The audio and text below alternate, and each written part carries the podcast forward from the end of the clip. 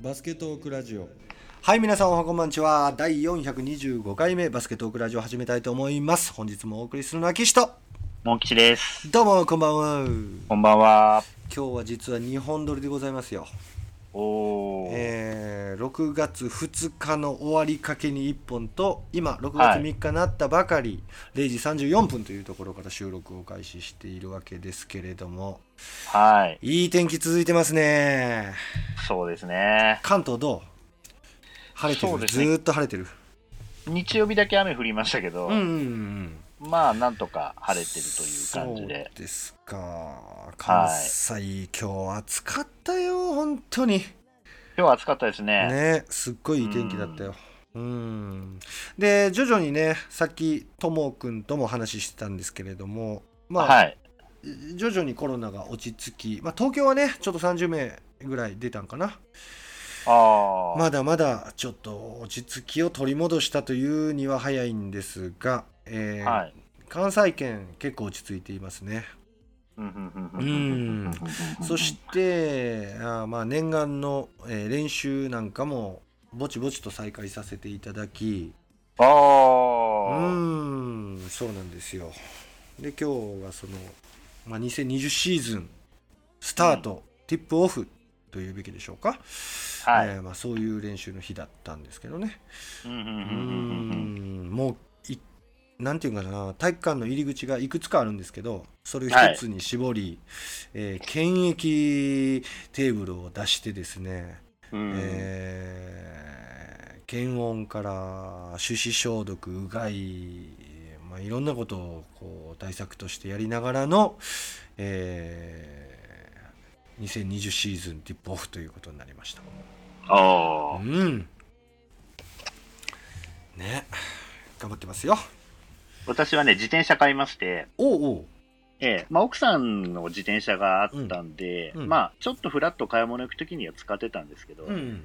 ちょっと夫婦でサイクリングできたらいいねぐらいの、うん。ちょっと近くまで、うん。はい。それでちょっと買ったんですけど。買った自転車がですね、うん。折りたたみ自転車なんですけど。まあ安かったからっていうのもあるんですけどね、ほうん。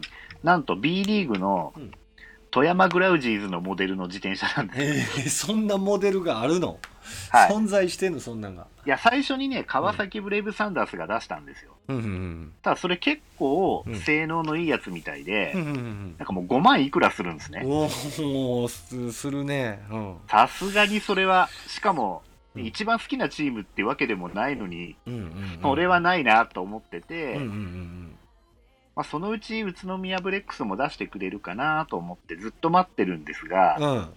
まあ、未だに出ないんですね。出ないと。うんうんううん。で、ん。富山はいくらぐらいやったの？富山がですね、2万ちょっとぐらいなんですよ。おーはい1万7千ぐらいかな？なんか2種類あって。ええでも、それにしてもまだ普通のね、ママチャリ買った方が安いから、うんうんうんまあそんなんでいいかなと思ってたんですけど、どネットで見てたら、うんアウトレット品とかでうんうんうん1万1000円ぐらいで売ってたんですようん。ね。おお、そうなんや。あ、じゃあもうこれ買おうかなと。せっかくだから、うん。ね、バスケと関わりのあるチャリを買っちゃうかと思って。なるほど。性能はどうなの？性能、うん、まあ折りたたむ必要はないんですけど、マンションに置けるので。うんうんで、ただ、やっぱ20インチの、うん。うん。要は街中をこう走る用のうんうんうん自転車なのでう、ん。そんなにスピードが出ないというか、うんやっぱスイスイ走ろうとすると結構ちゃんと漕がないといけないので、なるほど。それなりに筋トレになるというかね。はい。いや僕も実はねその娘のために自転車をちょっと最近購入したことがありまして、えまあ、それまで別に興味なかったんですけどやっぱりこうちょっと見るときにねやっぱりこう店主の方が、えはい。まあこれは変速がついてますとかついてませんとかこれ電動ですせとかあ電動じゃないんですはい。よとか、まあそれでねすごい値段って変わるじゃないですか。自転車ってもうそもそもがそんなもともとが高いもんじゃないんで。はい。だちょっと性能上がると倍とかさ いくじゃなそいうですすよね。ううん。ん。そんな中変速はついてんのかいとか電動なのかいとかスタンドは片側だけなのか両側の両側と言ったらおかしいけどあのガシャンっていうあのしなんていうかなあのスタンドなのかいとかはい。もう結構ちょっと僕知っちゃってるんで。う。うんんどんな性能なのかなと思って聞いちゃいましたけど。いや、実際にその自転車の初乗りを日曜日に、この前の日曜日にしたんですけど、うん。その日は、実は、あの、ビーフマンドットエグゼの、うん。まあ、試練用コートになってる B コートっていうコートが、うん大体ね、自分の住んでるところから地下鉄で4駅先ぐらいのところにあるんですけど、うんうんうんまあ、そこまで往復してきてですね、うんまあ、片道4キロ、4、5キロあるんですけどね。だから往復で8、9キロぐらいか。ううん。うん。それだけでも結構いいトレーニングにはなるのに、なるでしょうね。うん。うん。でも向こうで1時間バスケやっで、戻ってきて、その後今度奥さんと2駅先の今度武蔵小杉までチャリで行って買い物してみたいな。何気に15キロ以上、チャリンコトレーニングをしてしまいまして。う。なるほど。で変速はついてんのかい？一応ついてますよ。おおついてんねや。はい。なるほど。電動なのかい？いやいやいやいや。なんかすっごい食いついてんねんけど俺。いやいや、もう全然そんなんじゃない。ああそんなんじゃない。スタンドはどうなのスタンドは。スタンドスタンド？うん片側にカシャンって倒すだけのやつなのかあ、そうです。後輪をガッチャッと持ち上げるタイプのやつなのかとかいや、片側だけです、ね。あ片側のスタンドなのね、なはい。るほどまあまあそれはねスタイリッシュやしねまあいいと思うんだけどもうチャリが赤で、うんうん思いっきり富山グラウジーズって書いてあるんですよ。おおそうなんやはい。あーななぜ富山ってね、突っ込まれると思うんですけど。まあバスケくくりという感じで買ったわけですねそうですね。ああなるほどなるほど。いいじゃないですか。はい。あまーあ、近所の買い物行くにもにもね、そのチャリを今後使ってやろうと思ってるんですけど。なるほど。都会やね、もううちの周りなんかもうアップダウンがすごいからモン吉なんかね遊びに来たことあるっけうちに。あ、行きましたね。来た。もうあんなとこチャリ乗ってたらねもうほんまに競輪選手になっちゃいますよ、も電動チャリじゃないと無理っすうね。無理よあのアップダウンは。本当に。ね神戸はすぐもう山やからね。あうん。あれが平坦やったら全然町まで行くんだけどあ。はい。もうあの見たでしょ？あのジャングルみたいなとこ通ってくる。いやジャンジャングル？もうねあれやばいっすよ本当に。だからチャリは乗ってる子本当いないな。一回だけ私、電動チャリ乗ってみたことがあるんですよ。うんうん。観光地でレンタサイクルかなんかで、おおちょうどそれが電動だったもんですから、おおどうやった？まあ、スイスイ行きますね。楽っすね、あれ。ああそうほんで坂も軽いともうスイスイ。はい。ほんで下ってる間にチャージするんかな？どうなんでしょうね。もうそれだったその仕ら素晴らし組みまですはぎるよねううんん。あ、こんな楽だったらもう一回これ乗っちゃったらもうこれじゃないとダメになっちゃうなっていう。ああそうそんなにかそのぐらい快適。へえはいまあまあチャリの話が冒頭ありましたけれども今日はモン吉、どんなことを教えてくれるんですか、そうですね。うん。まあいろいろと、えー今この時期はですね、うん。B リーグ関連のニュースとかいっぱい、こうん。う誰がどこ行くだなんだっていう話でね、うん今非常に賑わってまして、ですです。なんかチームによっていろいろあるんですよね。うん。発表するときは大体午後1時とか、うんうんうんうん。朝一でリリース出すチームとか、うん。だ各チームのファンというのは今日あたり来るかもと思うとその時間を待ち構えてるという。うんうんうん。まあそんな中で、えっ、と、まさに今大注目になってるのが、うん。えっ、と、大阪エベッサなんですよね。うんうん。まあ前回もエリエット・ドンリー選手とかね、うんうんうん。まあ海外からよく見つけてきたな、連れてきたなっていうね。うんうんあとこの前、隅野選手もね、入ったっていうことうんで、うんうんうん。これはね、うん。前回の前々回か。いやもうそのもう一個前かな聞いていただけると分かると思うんですけど、紹介してくれてます、うんうんうん、はい。それで今回ですね、さらにうん。またすごいの連れてきまして、うん。えっ、とですね、駒水大河ジャック、うん。っていう選手。駒水大河ジャック。ハーフなの？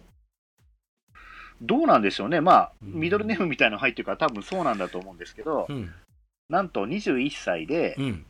奈良県出身、よオーストラリア育ち、ーええよう見つけてきたね、ほで身長2メートル、う。ほ95キロのスモールフォワードらしいんです。うあでかいやん。か体が。2メートルで95キロ？うん。で、うん。えっと陸上部にいたこともあり、ほえっとその時には400メートルと幅跳びと三段跳び。うおもやってたこともあると。で、まあ、オーストラリアのそのノンプロというか、そのアンダー22部門のうんそのリーグの中で、うんえーっと、スリーポイント王とフリースローを獲得してると。ちょっと面白いやんなんなんこれやばいいですよ。外も刺さる2メートル？だからそのエリエット・ドンリーがいて、駒水大河ジャックがいて、アイラ・ブラウンがいて、うんうんうん、うん。で、隅野良子選手がいて、揃ってる。隅野良子ね。でうん。あとハレルソン選手はもう契約決まってますよね。うん。で、これでまさか榎本晋作選手まで取りに行くんじゃないだろうな、みたいなね。もう、ガンガン、この不景気の中、うんうんうんうん。もう、攻め気抜群。すごい、ね。ノリノリですよ。モン吉から見てうん。B の中では一番リクルーティング今活発に動いてるのが大阪エベッサ。だと思いますね。ん。なんなん駒水大河ジャックって。ちょっと面白いやんこ,、の人。なんなん？相当そんな刺さるん。これね、2、3週間ぐらい前だったかな、うん。この人のうん。ツイツイッターじゃない、インスタかな、うんうんうん。その駒水タイガージャックのうん。インスタで、うん。その本人がうん。日本の大阪エベッサっていうチームで行くみたいなことつぶやいちゃってたんですよ。はいはいはいはい。なんだか。はあ。で、なんかこんな選手が来るらしいぞって、そっかに実は賑わってたんですよね。こいつ何者だと。はうん。だけど、あうん。その後一旦それが削除されちゃって、あーそうなの？あうんこれは俗におもらしさんかなみたいなね。まだリリース出てないのにつぶやいちゃったみたいな。と思ったら、うん。先にエリエット・ドンリー選手が契約になっちゃったんで、あれは何だったんだろうとうん。いうところでここで来たっていう、感じですよね。なるほど。うん。これね、GM、安倍達也さんですよね。あの、まあ、BJ の専務理事とかやってた。うん。まあ、誰がね、メインで動いてこうなってるのか分かりませんけど、まあ、すごいですよね。うんうんうんうんうん。へえ面白いなちょっと今ググったんですけど動画上がってますよね。動画はねさすがに今再生するとモン吉の声が途切れるから今ウェブを見てるんですけど動画どんなの？えーとですね、うん。ジョーダンみたいに、うん。あのフリースローラインより一歩入ったぐらいのところからブワーって飛んでダンクするやつとか、おおはい。マジかよ。そんな跳躍力あるんそうです。だからほら、幅跳びと三段跳びやってたっていう。ああそうかそうかそうかそうか。だからこれはよくあるその他のスポーツもやってて、うんうんううん。ん、それをバスケにも活かせてるような感じの。ち組ね。はい。はいはいはいはいはいはいアグレッシブなの連れてきましたね。だから、本当にこれでピックアンドロールなんかやられちゃったらね、うんもう全員、ハレルソンももともとセンターですけど、スリー打てるから、うんもうコート5人全員スリー打てる。どっからでもピックアンドロールでこう、外から打てる。うん今っぽいバスケット実現させられそうやねめちゃくちゃそのために呼んでますよね。ねえこれにだからその榎本新作入ってきたりとか、うん。岡田優太選手とか取っちゃうとかですね、うん。また、まあ、いろんなこと想像できちゃうんでね、うんこれにもともといた郷田選手とかね、橋本拓也選手とか、うん。ね、うん。そういうまた得点能力の高い選手が、うん。まあ、ディフェンスどうだかわからないにしてもですうね、ん。うん。まあ、弱いってことはないと思うんですよね。うん、さすがに。うん確かに期待外れの可能性もありますけど、でもビリになるようなことはまあないでしょうからね、こんだけの実在揃えときゃ。うんそうですね。すごいなまあ大注目ですよ。うん去年の三河以上に大注目ですよ、これは。確かにでちょっと面白いのがさそのスリーポイントもうんちょっとたまに大会とかで、はい。えースリーポイントのねえっ、ースリーポイントの決め方にもよるんですけど例えばこう、1回戦で負けるチームより決勝まで残った方がスリーポイントをたくさん打つことになるし、確率ではなくてその本数だとかっていう計算の仕方するとスリーポイント入ったりすることってあるじゃないですか。はい。ではい僕ここの裏をこう取るのにええ大切にしていることがありまして、はい。えっとそれはねやっぱフリースローの確率なんですね。でスリーが突き刺さって、えーびっくりスリーみたいなんじゃなくてはい本当に持ってる人のスリーポイントシューターってはい。こう今まで見てるとフリースローも同様に確率が高いっていう人うんが、うんうんうん。結構信頼ができるスリーポイントシューターなのかなっていうふうに思ってて、うん、この人フリースローでもトップの成績上げって書いてるねオーストラリアで。U22 部門で、うん。これ裏付け持ってていいですね。本当にそうだから、アイラとかだってスリー打てますけど、うんうんそういうレベルじゃないってことなんですよね。うんスリーポイント王とフリースローを取ってるってことは、本当にシュートが純粋にうまいってことですかそういうことだと思うわ、ら。うん。これはやばい。ねえこれ良さそうやな、すごいなよく取ったねで2メートルでアウトサイドのシュートに限らず、まあ、フリースローもそうなんだけどきっとミドルもうまいんだろうね、こうんヨーロッパがよくねこの若さでこれだけ成績を残して目立っちゃってるのによくね行かずに日本に来たね。まだプロじゃないからじゃないですか？まだプロじゃないアンダー22のアンダー22か。そうか。そう、セミプロチームってことにはなってるようなので、原石なんですよね。えーなるほど。それと日本ハーフっていうところが大きいのかしら？そうですね。奈良出身っていうね、ね大阪呼びやすいっすよね、またこれね。え本当にでもヨーロッパ好みだと思うんだけどねまあ、そうでしょううね。いやこの子はすごいなこれはちょっとモン吉代表クラスじゃない？ねえ。まあ、うんそういう合宿には呼ばれたりするでしょうね。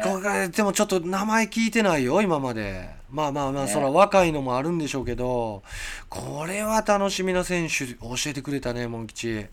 うんこうバスト聞いてる人これラッキーですよこれこの回。これ大注目ですね。これは面白い。うん。なるほどね。サイズで言ったらいるからねまだまあまあ、そうですね。うん。ちょっと違うのはこのサイズでスリーとフリースロー持ってるってむちゃくちゃ面白いやん。やっぱこのスモールフォワードのポジションだから、はい。もう完全にマッチアップする選手っていうのがもう純粋純粋なっていうかね、うん。もう普通の日本人選手がつかなきゃいけないわけですよ。うんうんうんうん。まあ、アルバルクで言ったらその須田選手とか、まあ、たまあ、田中大輝とかね、例えば、うんまあ、そういったところのポジションの選手が菊池選手とかね、まあ、うん。つかなきゃいけないわけで、うん。うん、止めれんのかって話ですからね。いやそうほんまそうですよ。うん、あとこうリバウンドの争いやねやっぱりそうですね。強そうっすね、オフェンスリバウンドとか。飛び込んできそうですよね、遠くから三段飛びで。三段飛びでね三段飛びを生かしてね。そそしてねフィジカルがなかなかでかくない？うん。200の95でしょ。あーまあまあまあでもおるか。あ、まあまあまあこのクラスになったらおるけどうんまあしっかりしてるね。要は NBA であるように、こうカットインしてってそのままダンクっていうね、うん。45度ぐらいからカットインしてってっていう、日本人だとなかなかできないプレーですよね。うんうんうんうんまあ、昔ね、あのー今、千葉にいる大宮選手とかが、学生の時に、選手団にいる時にそういうのをやって、1試合で7ダンクとかやったりしてましたけど、要はあのレベルでさらにもっとパワーもあってみたいなのが入ってくるわけですからね。そういうこっちゃね。うん、めちゃくちゃおもろい話やんこれ。まあ、これ今日の目玉ですけどね。ねえ、い。きなり。すげえ面白いな、うん。もう一回えっと駒水大河ジャック選手ねはい、そういうことよね。そうですね。いやはい。楽しみ。楽しみ。この人楽しみ、うん。えーうんありがとうございます。あとは、うん。そうですね、注目なのがやはりその千葉ジェッツの方の動きなんですけどね、うん。こうなってくると。うん。で、今回外国人選手が、えっ、と、そのダンカン選手と、うんあと、キカ選手どっち取るかってことで、ギャビン・エドワーズ選手を獲得しているので、うん。獲得というか継続になっているので、うんうんうんまあ、マイケル・パーカー選手が確率にもう出ること確定っていう流れなんですね。ああそうだよな。で、今回のレギュレーションっていうのが、うん。その外国人2名、そのコート上にですね、うんうん。外国人選手2名帰化選手、もしくは、うん。えーっと、アジア枠を1人コートに入れていいと。それでオンザコート3ですね。うん。あとは、えーっと、コート上はそうでも、うん。えーっと、ベンチにもう1人外国人選手いていい流れっぽいんで、だから、まあ、余裕があるチームはもう1人外国人入れてもいいって形にはなるわけですけどね。うん。まあ、そういう中でどこ行くんだろうってことで、うん。まあ、とにかく1億近くあるって言われてる選手なんで、うん。この不景気に払えるチームどこなんだろうってなると、うんまあ、アルバルクか、うん。まあ、三河か、うん。まあ、あとは渋谷がなんかそういう金あるかわかんないですけど、うんうんまあ、この辺が多分欲しがるだろうなっていうところなんですけどね。なるほど。うん。でもこれどうなんかなちょちょっと待ってよもう吉。ちょっとだけ待っててよ。バッテリーだけちょっとつながして、ちょっとだけ待って。はい。よしよしよしよしよしよし。よしよしよしよし。よし。リスナーさんもちょっとだけ待ってよ。よっこいしょ。よいしょ。よはいつなぎました。よいしょ。よいしょ。ごめんなさい。あと年齢がね、37だか8とかなんですよね。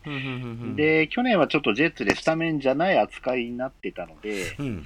まあ、そこまでのそもそもは費用を払う価値を見出すかどうか。で、三河なんかはうん、割とベテラン好きのチームでもあるんですけど、うん。あのー桜木、JR 桜木選手って噂もちょっとあって、うん、あそうなると桜木 JR っていくつなの？今。41とか2とかそんなもんですよね。そんなんなってきてるよね。はい、うん。40もう43とかになっちゃうのかな、そうう？私の1個下ぐらいだった気がするので、うん。うん。だからまあ、そうなっちゃうと取る可能性はあるなっていうところはありますし、うん。アルバルクは帰化選手がいないから取る可能性もゼロじゃないし、でもアルバルクなんかは、割とこう、日本の最先端に行こうとしてるチームなので、うん。今のまま行くとこう、この不景気だし、韓国のね、いい選手を取る余裕があるチームないから、ここへ帰化選手っていうよりも、ちょっとこうアジア枠のね、うんなんかどっかの国の選手を取っちゃったりとか、うんうんうんそんな風な動きをする可能性もなくもないのかななんて思ったりはしますけども。いやいやここでちょっとね僕疑問に思うことが一つありまして、はい。その資金面のことなんですけどはい。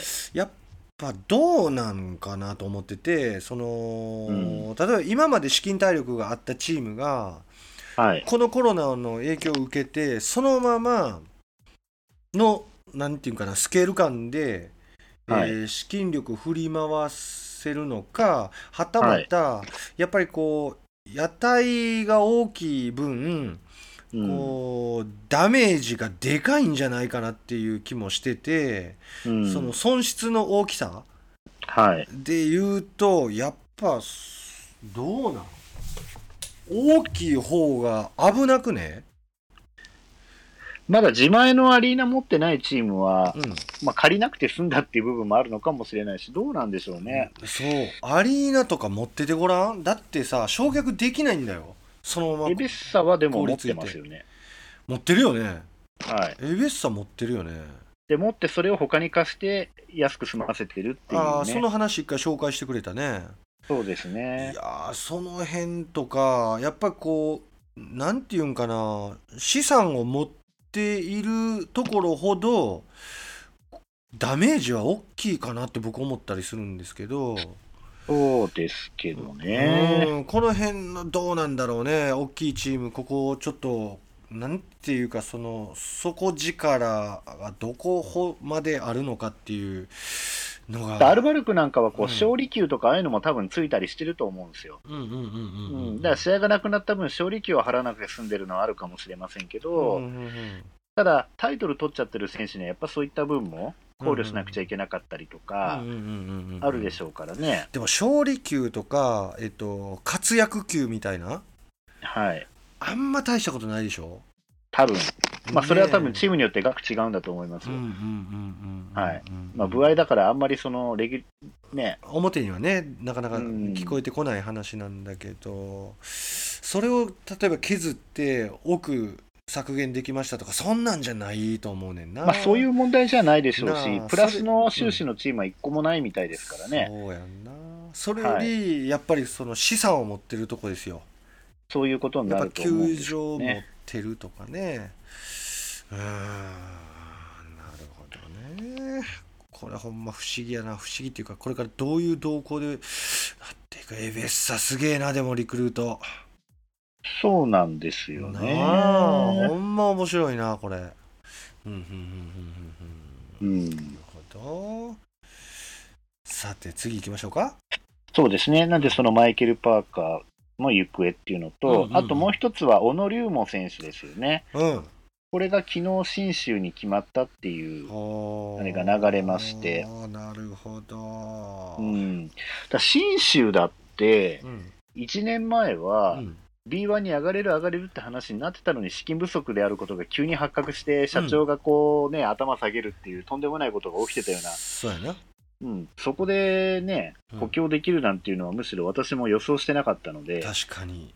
ただ小野龍馬選手も去年あんま試合出れてなかったんでね、うん。そう考えるとまあ若干なんとかなったっていう部分もあるのかもしれません。うんうんうんうんうん龍馬選手もその試合に出れる場を求めてたしっていうところ、うんうんうんうん。うん、で B1 でトップにいたやっぱ経験のある選手が欲しいっていう選手とお互いそこは一致したのかもしれませんけど、そうね。うまいことマッチングしたんだろうね。ううんどただたこういうだ資金なんでほんまモン吉言う通りやっうん。ただこういう時にアルバルクみたいなチームが、うんうん。アルバルクみたいなチームのその資金がもともとあるようなチームっていうのは、やっぱ選手を多く抱えてです、うん。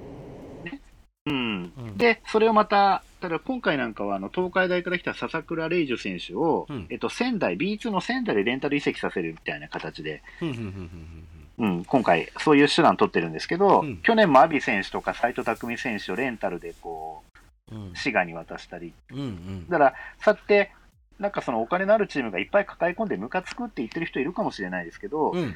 私がれ冷静にこう考えると、うん。その資金のあるチームが選手をわざと多く抱えてくれて、うん。うん、それをちょっと安い金額でもし、まあ、そういう損するようなことをわざわざやってるかどうかは分かりませんけど、その選手をなるべく多くの選手、うん多くお金をもらうべきの選手を守ってくれてるっていう見方をすれば、なるほど。今に関しては別にありなんじゃないのかなっていう、そういうところに頼っても。なるほどね。うん。あとは KBL の方も、韓国の方もアジア枠っていうのを各チームに1名っていうことで、うん。うんあの設けてるみたいなのこで、っちは早かったよね日本より。うん、だ確か。からこれ、日本から誰か行ったりしないのかなっていう話になったときに、うん。これは噂では、うん。えーと、京都にいた中村大地選手が行くとか行かないとかっていうのがかなりああそうなんや。話に出てきてるんですよね。うんうんうんうんううん。ん、で、この中村大地選手、3x3 かなんかでも、なんかのチームで韓国かなんかの方に一回行ったりとかしてましたしね、うんなんかありえなくもないなっていう気はしますけれども。韓国の方行ってたのはゲームで行ったんじゃなくてチームに所属するために行ってたの？いや、それは 3x3 の大会で大会でね。向こうに出てただけだと思いますけど、うんうんどうなんだろうね。今日韓の情勢とかってもう政治的にはちょっといろいろ摩擦が起こってるじゃない。はい。これななんか大丈夫なのかブーイング起こったりしないんだろうかどうなんでしょうね。ねえ僕サッカーなんかだとそういうのよく起こってますからね。ねえ。うん、うん。うんうんそうですね。うん。うんあと、そら仙台で言うの忘れましたけど、その笹倉選手がその今、仙台にね、今度行くわけですけど、レンタル移籍で、うんうん仙台の社長があの椎村選手ですよね、うん。あの仙台高校で日本一になった、あのうん。で慶応でも日本一になった志村うんうん選手、前まで GM だったんだっけな、それが今度からとうとう社長になっちゃいましてね、おおそうなんや。僕現役時代の高校はよく見てましたちょっと小悪い小悪魔的な顔してて。そうですね、いたずらっこそな顔はしてますよちっね。ちゃいと言ったらおかしいけどでもギュンギュンに速いガードでしたね。ううん。ん、彼が今、社長になっちゃったというね。すごいなあもうこの前まで高校生やったのに、本当そんな感じですよね。うん。だから本当は同じ世代では、ね、あの、東京エクセレンスの石田ヘッドコーチがむしろ一番出世頭っぽく見えてたんですけどね、うん。一緒で慶応で日本一になった時のメンバーの中では、うんやっぱさすがこの彼、やっぱ親分肌なのか何なのか、うんその上に立つっていうことが、やっぱり一番こう、性に合ってるタイプなのかね、なんかね。えーなっちゃいましたね。引っ張る力はありそうやねそうですね。うん。あとはファンに好かれそうなキャラクターでもありますんで、であとはまあ、えっ、と、今、あとは有名な選手で決まってない注目株っていうと、うん。マブンガ選手まが、あ文雅選手。まあ、京都に残るんじゃないかと思われつつも、京都ヘッドコーチがどうやら変わるっぽくて、うんうん。マブンガがえー、マブンガをこうずっと使ってた浜口炎ヘッドコーチが、富山に行くって噂があるんですよね。ほうだからその富山の方に行っちゃうんじゃないかって噂もあるし、うんうん、ここもすごい今、噂が飛び交ってて、どうなるんだろうという注目を浴びてる。なるほどモン吉さ、はい。すげえよなその俺何がすごいってその噂噂って噂キャッチアップするモン吉すげえなって思うねんけどいやー、でもあちこちでそれは、うん、聞こえてくるわけ、簡単に聞こえてくるところに今来てますけど、すごいね。わマジかよ。おもろいな。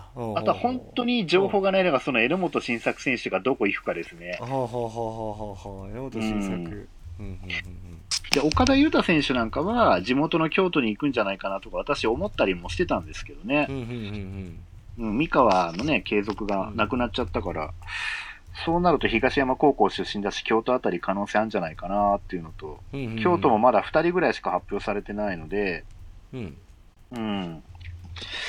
まあ、その可能性はあるかなとは思ってますけど、うんそうですね。あと、テーブス海選手がね、宇都宮ブレックスで、今年も契約になったので、うん。これは嬉しかったですけどね。うんうんうんうん。ここからまた1週間、2週間の間に、うんこの辺がすごくどんどんまた発表されていくんじゃないかと思いますね。うん。チーム練習もやっとね、うんでき始めたっぽくって、その時の様子がうん各チームちょっとずつ上がり始めましたね。そうねやうん。っぱしてたんだろうね練習はまあただちょっとアップするのはみたいなとこじゃない？てか、対人はダメって感じだったんじゃないですか。うーんだチーム練習はやっぱできてなくて、ああそうなんかなうんうん。そうですね。あと女子の方が、うん。えーちょいびっくりなのが、うん。えー、と吉田麻美選手とうん。JX のですね、うんあと藤岡真奈美選手うん。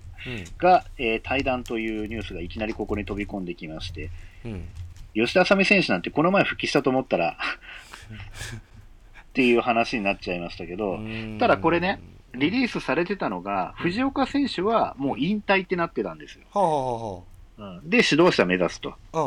まあ、彼女、筑波大出てますしね。うんうんうんうん。で、吉田麻美選手に関しては対談ってなってたんですよ。うんってことは、これ他のチーム行く可能性あるなと。うんうん。まあ、その後また引退っていう風に書き直されたとか、いろいろ話があるみたいですけど、うんただ、これ、じゃあ行くとしたらどこだろうなと思った時にう、ん3択か4択ぐらいあるんですよね。うんで、一つはトヨタに行って打倒 JX。うん。で、もう一つはうん、吉田麻美選手って同じ日本代表の本川選手とかと仲いいんですよね、すっごうく。んで、本川選手が今年シャンソンから伝送に行ったんで、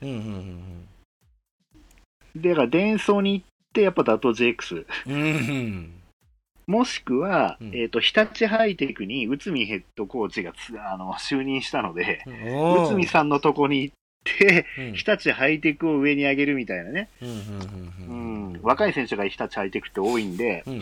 まあ、そういうとこで、ね、先導役になってくれというか、まあ、そういうような風になるのかななんて、これも勝手な予想です。吉田麻美選手っていくつぐらいなの？もうでも30ぐらい、もう28、9、28 28、9ぐらいじゃないかな。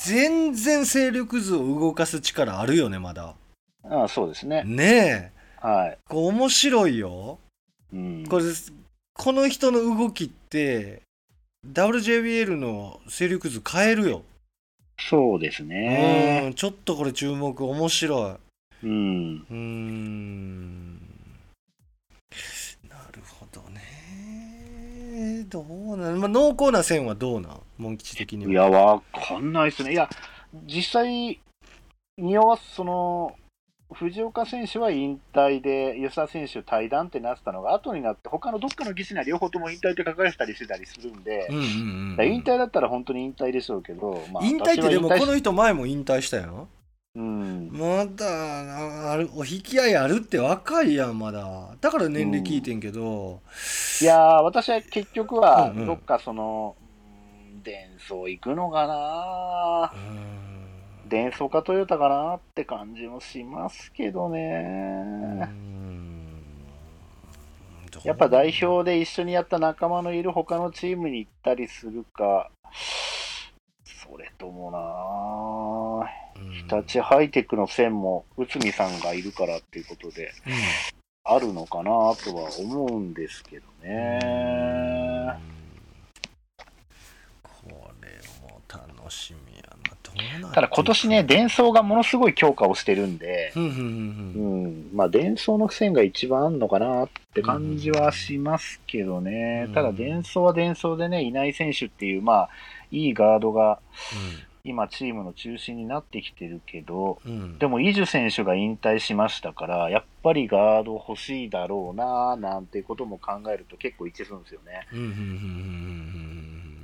で、さらに言うと、シャンソンなんかもうどんどん選手引っこ抜かれちゃってるから逆に困ってるってうんことでね。うんまあでも、シャンソンに行くために JX やめるっていうのもなんかちょっと考えられないなって感じするんで、確かうにな。ん、そうですうね。んまあ今年はとにかく女子すごいね、うん。その同じぐらいの世代の代表選手が引退しまくってますからね。そうやね。動いたよね、今年は。うん。うーん。確かに。まあそんなとこですかうね。で、あとはですね、うんえー冒頭でちょこっと話した 3x3 のビーフマンドットエグゼなんですけども、はい。はい。これがまたすごいです。今年メンバーが発表になってますけど、はい。どんまず女。子。うん。女子がですね、ものすごい補強、補強というかなんというか、うん。えっ、とですね、去年までは、えー湘南サンズっていうチームにいた、えっ、と、桂葵さんですね。うんうんこの選手、桜花出てて、うんうん。で、その後、早稲田。で、早稲田の4年の時に関東とインカで両方で MVP 取ってるのかな？うすごい人やね。180センチで何でもできる。へえ。